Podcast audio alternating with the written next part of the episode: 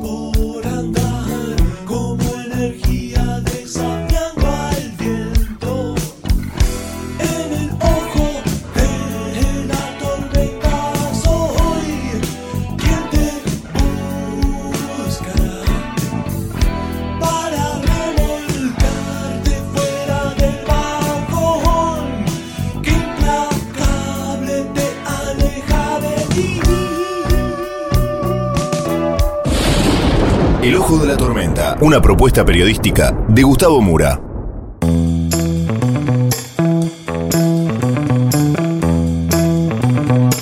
Bienvenidos al Ojo de la Tormenta. El episodio de hoy, Elon Musk interesado en la Argentina.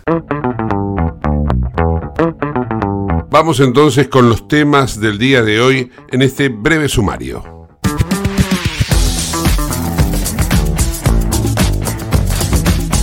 El empresario multimillonario Elon Musk, de origen sudafricano, nacionalizado estadounidense, a través de la red social X, de la cual él es dueño, anteriormente llamada Twitter, destacó una crítica que Javier Milei le hizo a la justicia social y el libertario le devolvió el guiño. De esta manera le puso We need to talk, Elon. Tenemos que hablar.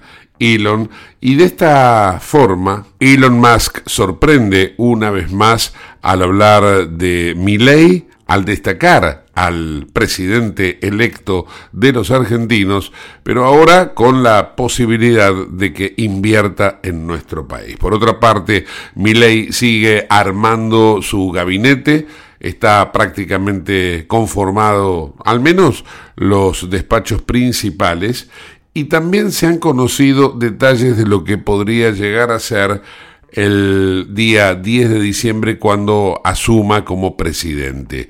Ha dejado trascender que Milei no va a hablar ante la Asamblea Legislativa como es tradicional en estas ocasiones, sino que va a dar un discurso desde las escalinatas del Congreso sin presencia de los legisladores. En el programa del día de hoy vamos a tener una historia del profe Adrián Piñatelli sobre la guerra de Malvinas y vamos a dialogar con vecinos de Puerto Madero. Todo esto y mucho más en el ojo de la tormenta.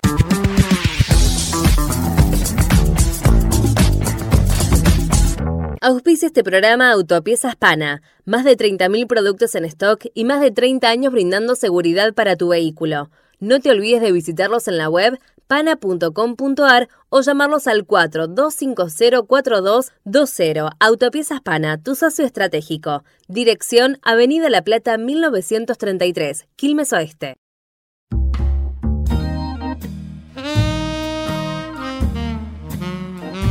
El empresario y multimillonario Elon Musk ha emitido un tuit o un posteo en la red social X la que anteriormente se la llamaba Twitter, que es actualmente de su propiedad, en donde eh, destaca una declaración que ha hecho Javier Milei. No es la primera vez que Musk hace una referencia al libertario argentino, pero en esta oportunidad el retweet de Elon Musk fue capturado por Javier Milei, que es el presidente electo, y desde su posición le dijo, We need to talk, Elon. Es decir, tenemos que hablar, Elon. Eh, con esta tal vez eh, simpleza con la cual hoy se maneja la relación política o las relaciones humanas y por qué no también las relaciones comerciales y diplomáticas, bueno, Javier Milei, presidente de la Argentina, es probable que esté cautivando una inversión que podría llegar a ser estratégica para los fines de nuestro país con solamente haber escrito esas palabras. We need to talk, Elon. Vamos a escuchar entonces qué era lo que había dicho Javier Milei, que traducción subtitulada mediante llamó la atención del sudafricano nacionalizado estadounidense Elon Musk. Ahí va, escuchemos. En primer lugar, hay, hay una frase de Milton Friedman que me parece sublime respecto a estos temas, que es, cuando vos pones la igualdad por encima de la libertad, no terminás consiguiendo ninguna de las dos. Cuando vos pones la libertad por encima de la igualdad, conseguís muchas de ambas. El propio John Stuart Mill señalaba que una sociedad donde hace tanto hincapié en la igualdad, a la postre se vuelve una sociedad de saqueadores y se hunde. Esa es la historia de Argentina. Hablaban de la tiranía de las mayorías. Bueno, por eso. Ahí justamente, justamente el punto cuál es. Que la justicia social es injusta. No hay nada más injusto que la justicia social. Porque ¿cuál es el gran logro del liberalismo? El gran logro del liberalismo es haber logrado la igualdad ante la ley. Es decir, la ley es la misma para todos. Cuando vos vas por el tema de la justicia social, que es la redistribución del ingreso, vos en el fondo lo que estás haciendo es utilizar el aparato represivo del Estado para sacarle al exitoso para distribuirlo antojadizamente en función de lo que quiere el que está en la poltrona. Bueno, estas declaraciones de Javier Milei fueron hechas en una charla que tuvo en el canal A24 con el escritor y periodista y también analista político Jorge Asís, que tiene una brevísima intervención en este audio de apenas un minuto 20 segundos.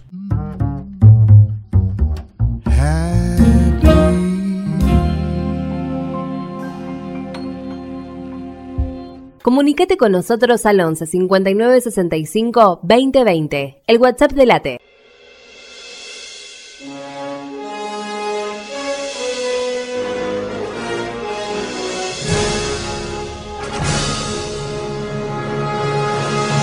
Profesor Adrián Piñatelli, muy buenas tardes. ¿Cómo estamos? Muy buenas tardes, Gustavo. ¿Cómo estás? Todo bien, todo bien por acá. ¿Qué, historia tenés para hoy? Contanos. Mira, nos vamos a referir a un hecho muy poco conocido de la guerra de Malvinas. En la guerra de Malvinas, el un 28 de abril de 1982, el conflicto ya había, tenía 20 días, eh, la Fuerza Aérea conformó lo que se llamó el Escuadrón Fénix, que estaba formado por un grupo de aviones civiles que fueron prestados por distintas empresas, tanto privadas como del Estado, para cumplir diversas misiones en el Atlántico Sur. ¿Cuáles eran esas misiones, Gustavo?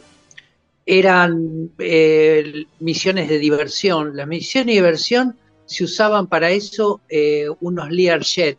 Vos sabés, Gustavo, que los Learjet son de fabricación norteamericana y fueron inspirados en diseños de aviones de combate.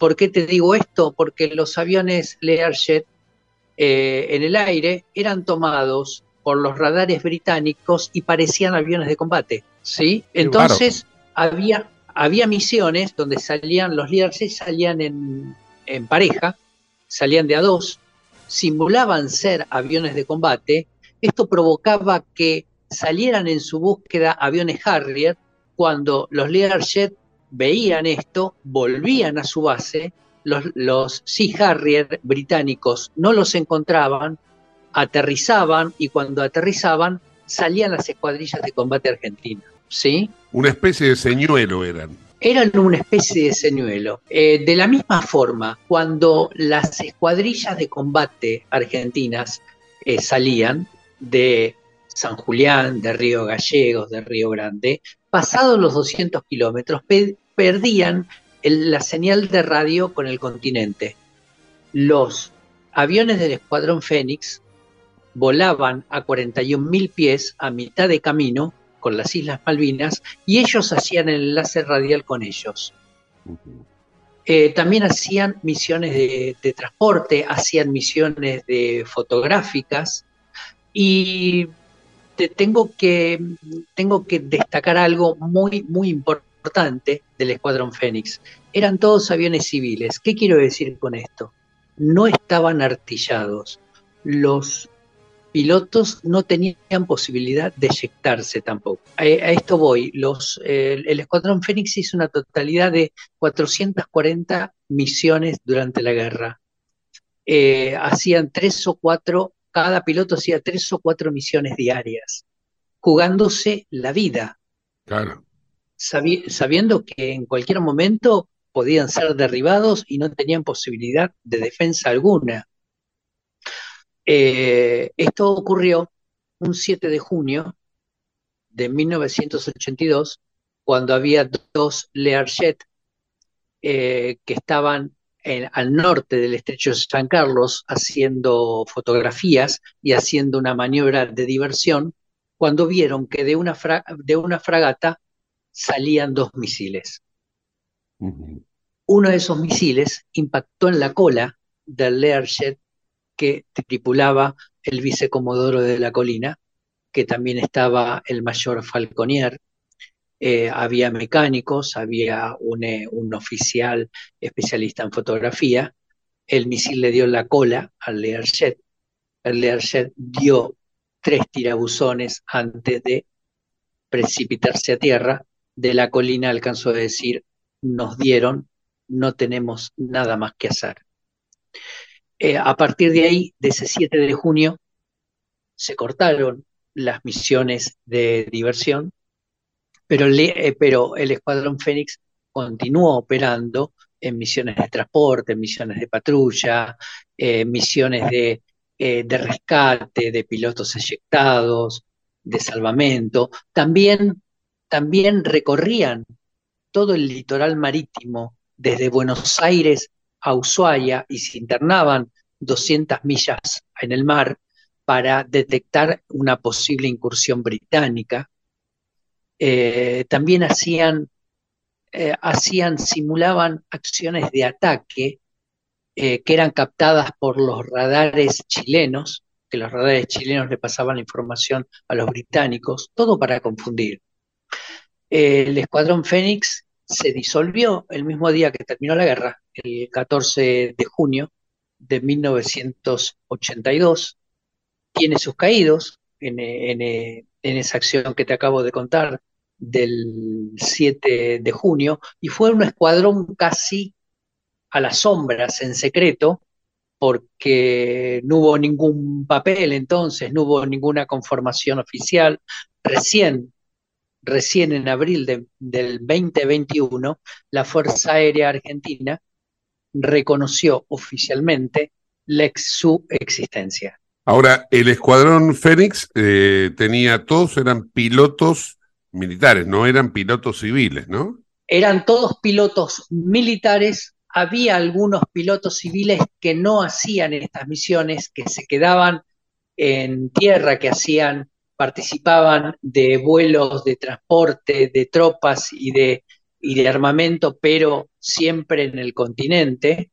Hubo, por ejemplo, dos pilotos que eran de la Policía Federal, que volaron Cessna Citation. Eh, es decir, hubo, hubo algunos pilotos que eran civiles, pero que eran retirados de las Fuerzas Armadas. Eh, pero en su mayoría eran pilotos de la Fuerza Aérea porque los pilotos civiles no conocen de táctica de combate. Sí los pilotos eh, de la Fuerza Aérea que cuando salían con los Learjet simulaban ser aviones de combate, se comportaban como aviones de combate para, para confundir a los radares ingleses. Claro, claro. Y, ahora te pregunto desde el punto de vista legal, em, para, viste, cuando se habla de crímenes de guerra, ¿no? Por ejemplo, bajar un avión, como fue el caso este el de Jet, en el teatro de operaciones, ¿es un crimen de guerra porque es un, avión civil o no lo es porque tiene pilotos militares y está en el teatro de operaciones? ¿Cómo se considera eso? No, no es un avión civil, se lo considera un avión militar. Eh, se lo considera un avión militar porque estaba adscrito al conflicto, era piloteado por, por pilotos eh, de la Fuerza Aérea y, estaban haciendo operaciones relacionadas al conflicto del Atlántico Sur. Inclusive a los pilotos civiles que incorporaron, al piloto se le dio el grado de alférez y a los mecánicos civiles se le dio el grado de cabo. ¿Por qué? Esto te lo exige la Convención de Ginebra, porque en caso de ser tomados prisioneros, eran militares. Si no, puede ser considerado espía, puede ser considerado cualquier cosa y te fusila. Claro, entiendo. Sí. Entiendo. Eh, para cerrar este homenaje ¿no? a, a estos héroes que piloteaban los Learjet el 7 de junio. Eh, ¿Cuántos fueron entonces eh, las bajas en ese avión en total? Eran, eh, fueron ocho personas. Ocho personas iban a bordo del único Learjet que fue derribado del escuadrón. fue derribado. Del escuadrón, Félix. Fueron las únicas bajas que tuvieron el 7 de junio. todos fueron ascendidos post-mortem iban a ser eh, condecorados la tripulación de un avión, de un Mitsubishi, un turbohélice, que eh, tuvo cuatro misiones eh, de las que participó, que consistían en guiar a los aviones Pucará a la zona al blanco que habían elegido. se hacía esto para economizar combustible, para que el Pucará no estuviese dando vueltas y tuviese el combustible suficiente para llegar al blanco eh, y, poder volver al continente. Adrián, te pregunto una cosa más. E, este tipo de acciones durante la guerra de, Malvinas, o como le llaman aquellos que la quieren ampliar un poco, Guerra del Atlántico Sur, ¿y por qué digo esto? Porque quiero ampliarlo un poco. Te pregunto, eh, eh, ¿solamente había incursiones aéreas desde el continente a Malvinas, o a las dos islas, o, por ejemplo, también se iba hacia las otras islas, las Georgias, que estaban dentro del conflicto, ¿no? No, había ningún tipo de, defensa de, esas islas que, también estaban dentro de la guerra.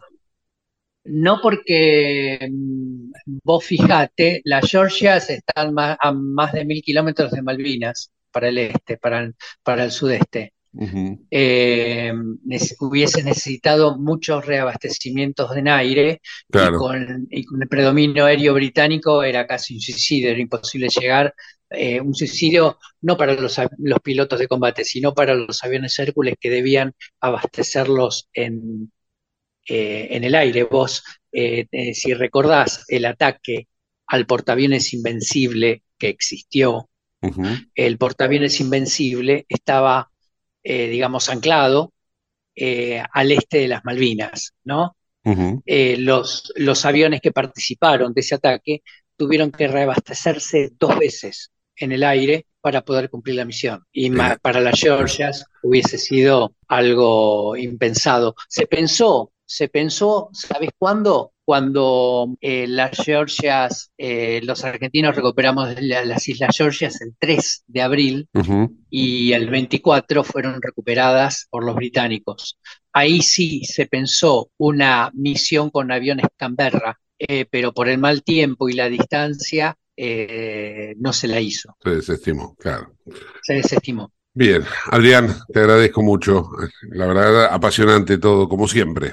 Adrián Piñatelli, el profe, en el ojo de la tormenta. En Lubestop Banfield te revisamos el auto y le hacemos el cambio de aceite y filtros en media hora. Lubestop Banfield es un lubricentro integral donde también podés cambiar las pastillas de freno de tu vehículo. Lubestop está en el SINA 471 Banfield. Y si no podés traer el auto, te hacemos el service a domicilio. Instagram y Facebook, Lubestop Banfield. Ahora vamos a hacer una breve pausa y continuamos con el ojo de la tormenta. No te vayas. La tormenta yace un niño asustado. ¿Tenés Galicia? Tenés que saber algo. ¿Tenés alguna duda? Tenés alguien que te escucha y te da atención 24/7. ¿Tenés ganas de hacer algo? Tenés muchos beneficios en lo que más te gusta. Tenés ganas de no hacer nada. Tenés una app para hacer todo desde el celular sin moverte del sillón de tu casa. Tenés, todo para vivir un día a día mejor. Tenés Galicia. Tenés Galicia.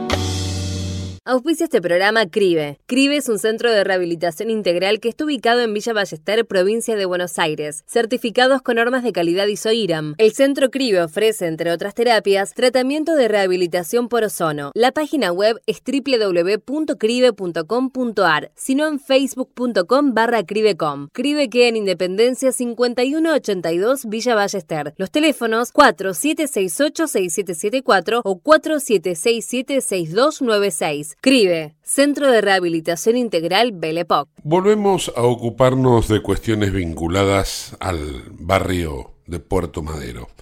Y ahora estamos en comunicación con miembros de la Junta Vecinal de Puerto Madero. Estamos con un integrante de la Comisión de Espacios Públicos, Romina Rotundo. Hola Romina, ¿cómo estás? Buenas tardes. ¿Todo bien? ¿Cómo te va, Gustavo? Todo bien, todo bien. Bueno, contanos un poco eh, qué traen esta semana para compartir, qué inquietudes se plantean. Escuchamos. Bueno, eh, mira, la realidad es que en la Asociación de Vecinos de Puerto Madero eh, estamos divididos por comisiones. Y en este caso, hoy nos gustaría hablar de lo que es más que nada eh, espacios públicos, más que nada parques este, y plazas porque en realidad espacios públicos abarca un montón de cosas, pero eh, puntualmente el tema del mantenimiento de, de, los parques y las plazas hace bastantes meses que estaba dejando mucho que desear.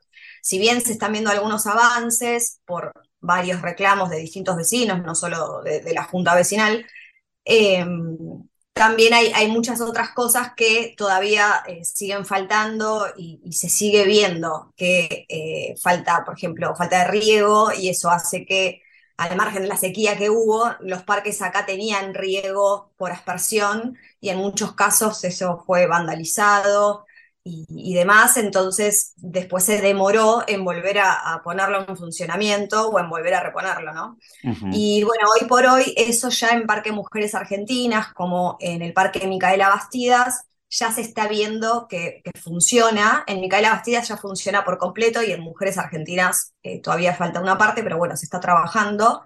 Esto eh, fue reclamado a la Comuna 1 en varias oportunidades y bueno, hoy por hoy ya se pueden ver esos avances.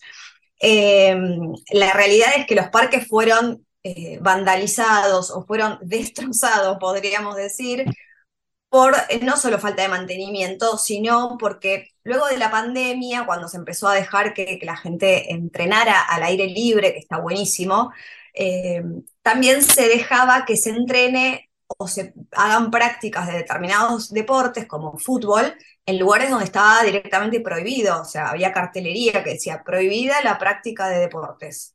Entonces, bueno, no se podía ni jugar al fútbol ni nada, pero bueno, se dejaba igual. Eh, esto hizo que eh, se copen distintos lugares eh, por grupos de entrenamiento, o sea, con los personal y bueno, y grupos a veces de hasta 20 personas, claro, y así no hay parque que, que, que aguante, digamos, ¿no? Porque Claro. a diario y son varios grupos, no es uno solo. Entonces, bueno, eh, el Rosedal puntualmente, que está dentro del Parque Micaela Bastidas, fue eh, eh, dañado porque se fue convirtiendo casi en un potrero, le podríamos decir así. Hoy directamente no hay una sola rosa, en- o sea, de Rosedal no tiene nada. Y bueno, los vecinos esta- estaban como bastante descontentos con esta situación, al punto tal que nosotros, nada, como vecinos podíamos llamar al 911 para que aunque sea vinieran y se acercaran a tratar de eh, eh, decirle a las personas, comunicarles, bueno, acá no se puede ver el cartel, está prohibido. Bueno, nada, una, una noche, un grupo de deportistas que estaban allí quitaron el cartel que decía prohibida la práctica de deportes, esto puntualmente en el Parque Micaela Bastías, y bueno, se hizo la denuncia correspondiente, pero nada, la gente venía igual a hacer sus prácticas y nadie les decía nada, bueno, y así se terminó todo eh, destrozando, ¿no? Claro. Literalmente. Eh, bueno, eh, parece que la comuna hizo, eh, eh, o sea, escuchó nuestros reclamos y hoy por hoy, bueno, como te decía al principio, se pueden ver estos avances de que, bueno, hay, reposición del riego, se está eh, arreglando el tema de los que son algunos canteros y demás. Y una novedad que por ahí era lo que eh, puntualmente queríamos comunicar como algo positivo, eh, es que en el Rosedal del, del Micaela Bastidas, que es el Rosedal de Puerto Madero, y es, creo que es el tercer Rosedal de la Argentina, o sea, creo que no hay más de tres. O sea, está el de Palermo, ya conocido por todos, el de acá y otro en una provincia que no recuerdo en este momento. Eh, ayer vinieron de la Comuna 1 y una experta en, en rosas se acercó al Rosedal a explicar eh, un poco sobre las distintas variedades de los rosales que en ese, que en ese parque existían y bueno, algunos de esos de esas especies no se hacen más, entonces van a ser reemplazadas por otras. No es que no se hacen más acá, no existen más porque es como que explicó que las rosas tienen una genética. Esa genética a través del tiempo a veces se va enfermando y después entonces no se puede recuperar esa misma especie. Entonces se hace otra. Eh, y bueno, y así es que eh, explicaba que, que iban a, a reemplazar las especies que ya no, no se pueden, no, no existen, digamos, por eh, las nuevas. Y, y aparte explicaba que tenían genética más moderna, así le, le llamó ella. La persona se llama Connie Moreno Quintana. eh, ella trabaja actualmente en el Rosedal de Palermo y bueno, y va a colaborar con lo que es la recuperación del Rosedal del Micaela Bastidas. Y bueno, la obra empezaría eh, entre hoy y mañana, nos, nos confirmaron de la Comuna 1. Lo bueno es que en principio no es que ya se van a plantar las rosas, lógicamente eso va a ser lo último. En principio van a cercar todo el predio para que, bueno, ya no se pueda eh, ingresar y pisar y demás, porque, bueno, van a empezar a trabajar en, en lo que son los canteros. Y eh, la diferencia que va a haber en, en este rosedal de cómo va a quedar al, al anterior, principalmente es que va va a tener rejas. Ah, O sea que eh, digamos, como, como hay en otras plazas o parques o espacios públicos de la ciudad, ¿no? Sí, porque si no, bueno, eh, decían que es muy difícil mantenerlo tanto de día como de noche, porque no, no puede haber todo el tiempo gente cuidando que nadie venga a quitar ejemplares de rosales, que esto también había sucedido en su momento, luego de la pandemia. Eh, venían a la noche y de golpe a la mañana había menos rosales. O sea, era como que desaparecían. Eh, bueno, si bien, a ver, Puerto Madero tiene un montón de cámaras, como un montón de barrios de la ciudad y podría verse tranquilamente eso, bueno, nadie lo veía. Así que lo principal en cuanto al cambio, como te comentaba, es el tema de que va a estar enrejado, va a estar abierto, va a tener eh, durante el día un horario, todavía no está estipulado cuál es exactamente, pero va a tener tres entradas, dos de frente, o sea, sobre Julieta Lanteri, y una dentro del parque, eh, arriba de donde hoy están, eh, como uno le dice la lomada, no sé cómo se llama, esa especie de pendiente en el pasto que Ajá. hay, allí donde hay una escalera va a haber otra entrada. ¿Qué Entonces, dimensiones tiene el Rosedal? ¿Cómo, perdón? ¿Qué dimensiones tiene el Rosedal? No, eso no sabría decirte, la verdad, pero por lo que se ve, de, si lo ves de frente, ocuparía casi, para mí son 100 metros, porque es como si fuese una cuadra. Ajá. Eh, una cuadra, obviamente ocupa más, pero el, el espacio de la entrada del Rosedal deben ser 100 metros. Lo que no sé es de fondo cuánto, cuánto tiene. ¿Y ya y las- proyectaron cuántas especies de, en de realidad rosas, las verdad? especies de rosas, las especies de rosas están ahí, uno si quiere las puede ver en un cartel que está sobre una pared que hoy por hoy, eh, esa, esa pared tenía una enredadera, hoy por hoy la enredadera está totalmente seca, la van a cambiar también, la van a sacar, eso va a ser parte de- también del arreglo de ese sector, la van a sacar ahora para, bueno, quitar todo lo que estaba mal y aparte está lleno de hormigas. Entonces van a sacar eso, van a eh, poner la enredadera nueva y en ese cartel, como te decía, tiene las variedades de las rosas que estaban al inicio, que son 27 especies. El tema es que, como te comentaba, no, no van a estar exactamente todas. De, 10 de 27 que hay, eh, ahí en el cartel, la experta eh, en paisaje y rosas explicó que había, hoy por hoy se podía, se podrían recuperar 18 y el resto van a tratar de conseguir el mismo color que estaba anteriormente y por lo menos respetar lo que era el diseño inicial, porque eh, estaba armado de un modo que los colores estaban eh, puestos no al, digamos, al libre albedrío, sino que estaban puestos por algo así, entonces se Claro. quiere respetar eso. Claro, claro. Bueno, ahora, el, el hecho de que lo tengan cerrado durante la noche va a Sí. establecer que haya un horario de apertura y un horario de cierre. Entonces, Exacto. más o menos tenés idea de en qué horario el que no quiere ir a vandalizar, el que quiere ir a apreciar eso, ¿no? Sí, a ¿Va a poder pasear, a sacarse una foto.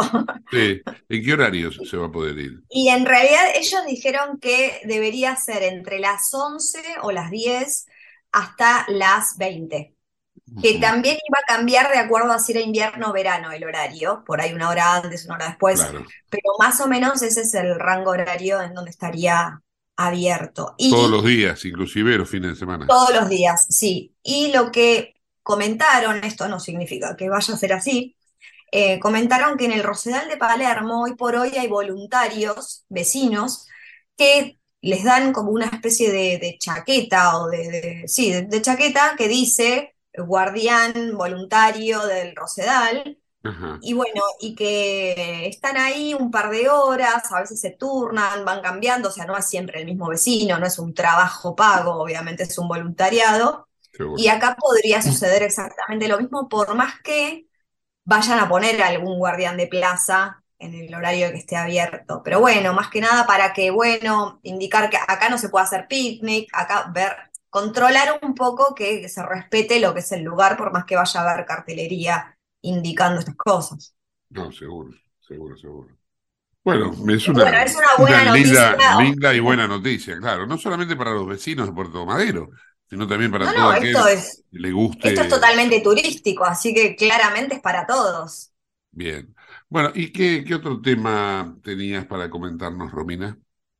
Bueno, eh, mira, eh, la realidad es que lo que es eh, espacio público, como te comentaba, es, es muy amplio el tema, pero lo que nosotros estamos tratando de también coordinar con la comuna y con quienes se encargan de organizar los eventos que muchas veces se hacen en Puerto Madero es que no se realicen más dentro de lo que es el parque en sí. Es decir, antes los eventos, carreras, eh, maratones y demás que, que se arman, eh, se armaban con gazebos puestos dentro del parque, con eh, todas las carpas que montan, porque a veces son eventos de, multitudinarios. O sea, Sí. y el año pasado, por ejemplo, eh, estuvo el evento ahora no me acuerdo exacto el nombre de, quién lo auspiciaba, pero bueno, eran centenares de personas y estaba el evento armado literalmente dentro del Rosedal, o sea, de lo que era el Rosedal.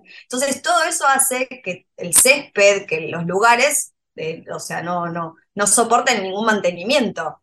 Eh, entonces, estamos tratando de que los espacios públicos, principalmente los parques, eh, no, no, sea ya, eh, no se les permita más poner los gazebos, las carpas y cuando arman hasta catering, a veces ponen mesas y demás, dentro de lo que son las plazas puntualmente. Que lo armen donde está el cemento o bueno, si tienen que cortar la calle porque de por sí ya la cortan por la maratón, bueno, que lo hagan, esas cosas que las monten donde hay cemento, no donde está el césped. Y bueno, eh, esto se habló con quien organiza muchos de los eventos, eh, y bueno, es como que eso lo, no que lo entendieron, sino que aceptaron que, debe ser así, digamos, ¿no? Y bueno, eh, trataremos de que este año ya estas cosas no, no, sigan ocurriendo y bueno, esto pedimos colaboración oración a los vecinos, porque si ven que, se montan este estilo de, carpas o, de, mesas, sillas y lo que fuere, todo tipo de mobiliario dentro de lo que son las plazas, se puede ah, acercar uno, pedir el permiso y en el permiso no debería estar eh, contemplado perdón, que esto fuera así. Y bueno, nada, eh, nosotros lo hemos hecho en uno de los eventos y bueno, nada, tuvieron que sacar eh, las cosas que estaban sobre el pasto, ¿no? Claro, claro. Da, la sensación, tal vez me equivoque, ¿no? Pero que el tema es los excesos. Porque vos fíjate, me contaste del deporte eh, y frente al deporte alguien fue y sacó el, cartel, o sea, vandalizó el espacio para hacer deporte, para no tener el control, con lo cual devino el exceso y desapareció el césped. Acá me estás contando de esta situación que deriva en excesos también por parte de los organizadores. Entonces yo me pregunto, digo, ¿cómo hace la ciudad en otros espacios públicos? Ya que hablábamos de Palermo, ¿no? ¿Cómo hacen en Palermo para que no haya exceso? Porque de hecho, a veces uno pasa con el auto por los diferentes espacios públicos que hay en la ciudad y ve que hay partiditos de fútbol, ve que hay maratones los domingos, y, pareciera ser como que no hay esto que acabas de describir vos, que es pasó el ejército de los unos y destruyó eh, totalmente, eh, en, en, este caso sería Puerto Madero, ¿no? Sí, la idea es que, a ver, los extremos no son buenos, entonces eh, el hecho de que alguien, eh, o por ejemplo, cuando pasó puntualmente que se empezó a hacer la apertura de, la pandemia y se podía entrenar al aire libre, eso está buenísimo y a la gente le encantó. Entonces también dejó de, utilizar el tema de los gimnasios, por eso un montón de grupos de entrenamiento se ven eh, y demás. El tema es que una cosa es que un grupo de entrenamiento de 15, 20 personas estén haciendo abdominales eh, sobre hasta, hasta el, mismo césped, por ejemplo. Pero una cosa es una vez por semana, otra cosa es que haya 10 grupos de entrenamiento juntos todos los días en, en, una plaza en donde encima dice prohibida la práctica de deportes. Entonces, por eso los extremos no son buenos. Una cosa es que vos vayas con tu colchoneta a hacer abdominales, otra cosa es que haya un partido de fútbol. Y bueno, cuando se permite todo, eh, bueno, ya es, el descontrol y, aparte se produce esto de que después no podés volver atrás, porque eso fue lo que pasó. Eh, como no se le indicaba nada a nadie, bueno, entonces cada uno hacía lo que quería y bueno, viste cuando te dan la mano y te agarras el codo. bueno, más o menos así. Y mm, sí, uno ve en otros lugares eh, que también hay, hay prácticas, pero también se ve, por ejemplo, en Recoleta, cómo los parques eh, están con mayor cartelería que lo que hay acá. Entonces dice, prohibido pisar el césped. En algunos sectores, en otros sí se puede, pero en algunos no. Y bueno, y la gente lo respeta, y además está el guardián de plaza que lo hace respetar. Y creo que hay... guardián de plaza. Creo que hay una rotación también, porque a mí me ha pasado no ahora, hace tiempo, ¿no?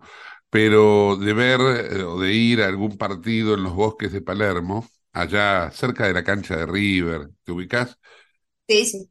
Y ahí mm, no siempre se puede en todos lados. Hay veces que se puede en un lado, hay veces que se puede en el otro. Digo, esa rotación para que la gramilla vuelva a crecer, eh, hay, eh, hay digamos, una coordinación. ¿Y, ¿Y, esto Puerto Madero no lo tiene? ¿No lo podría tener?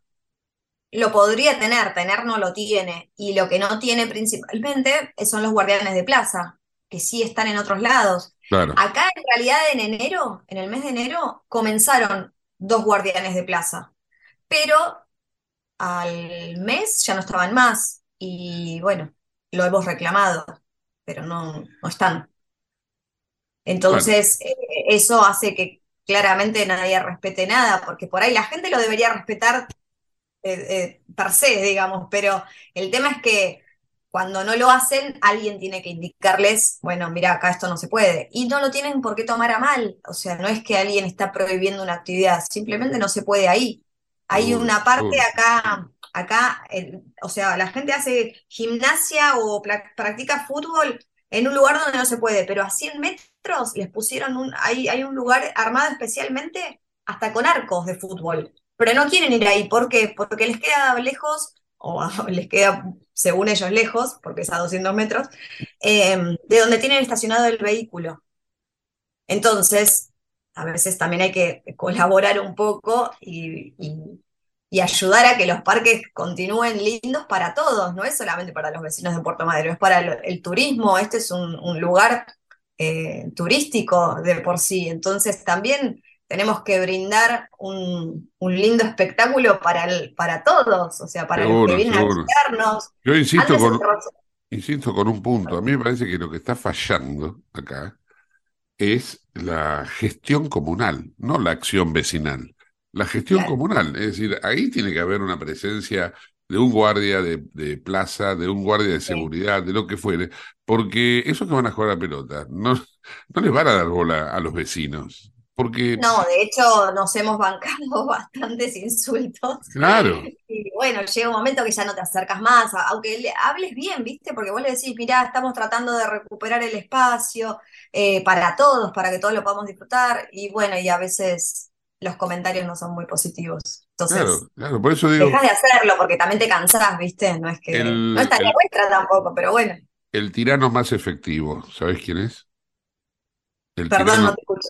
El, el, tirano más efectivo, ¿sabes quién, es? El elector, el votante. Ah, sí. precisamente el voto es tirano. Entonces, eh, cuando llegue el momento de elegir las nuevas autoridades comunales de Puerto Madero, bueno, van a tener que pensar que no haberle puesto un guardia, no haberle puesto un efectivo de seguridad, eh, no regular el tema de los campers y el exceso de, casas rodantes en Puerto Madero, tiene un costo, tiene una consecuencia. tal vez ahí es donde ustedes le pueden dar una lección a la gente de la Comuna 1, ¿no? Comuna 1, sí, Puerto Madero corresponde a la Comuna 1. Bien, Romina Rotundo, encargada, no, encargada no, miembro de la Comisión de Espacios Públicos, gracias por esta charla. Gracias, Gustavo. No, no, gracias a vos. Chau, chau. Te invitamos a conocer La Pampa, porque creemos en una nueva forma de viajar a un ambiente ideal para estos tiempos. Aire puro, bosques y fauna nativa, gastronomía gourmet, vinos patagónicos, pueblos con historias emocionantes. En La Pampa, seguro te relajás, seguro te emocionás, seguro disfrutás. Viaja seguro, viaja a La Pampa, portal de la Patagonia. Para el cierre del día de hoy, tema que podríamos decir que es un género entre el country y algo romántico en inglés, porque es un tema de Neil Young que ha escrito, ha diseñado para la película Comer, Rezar, Amar. Se llama Heart of Gold, es decir, algo así como Corazón de Oro. Y la verdad que está muy bueno. Vamos cerrando con esta canción. Neil Young, Heart of Gold.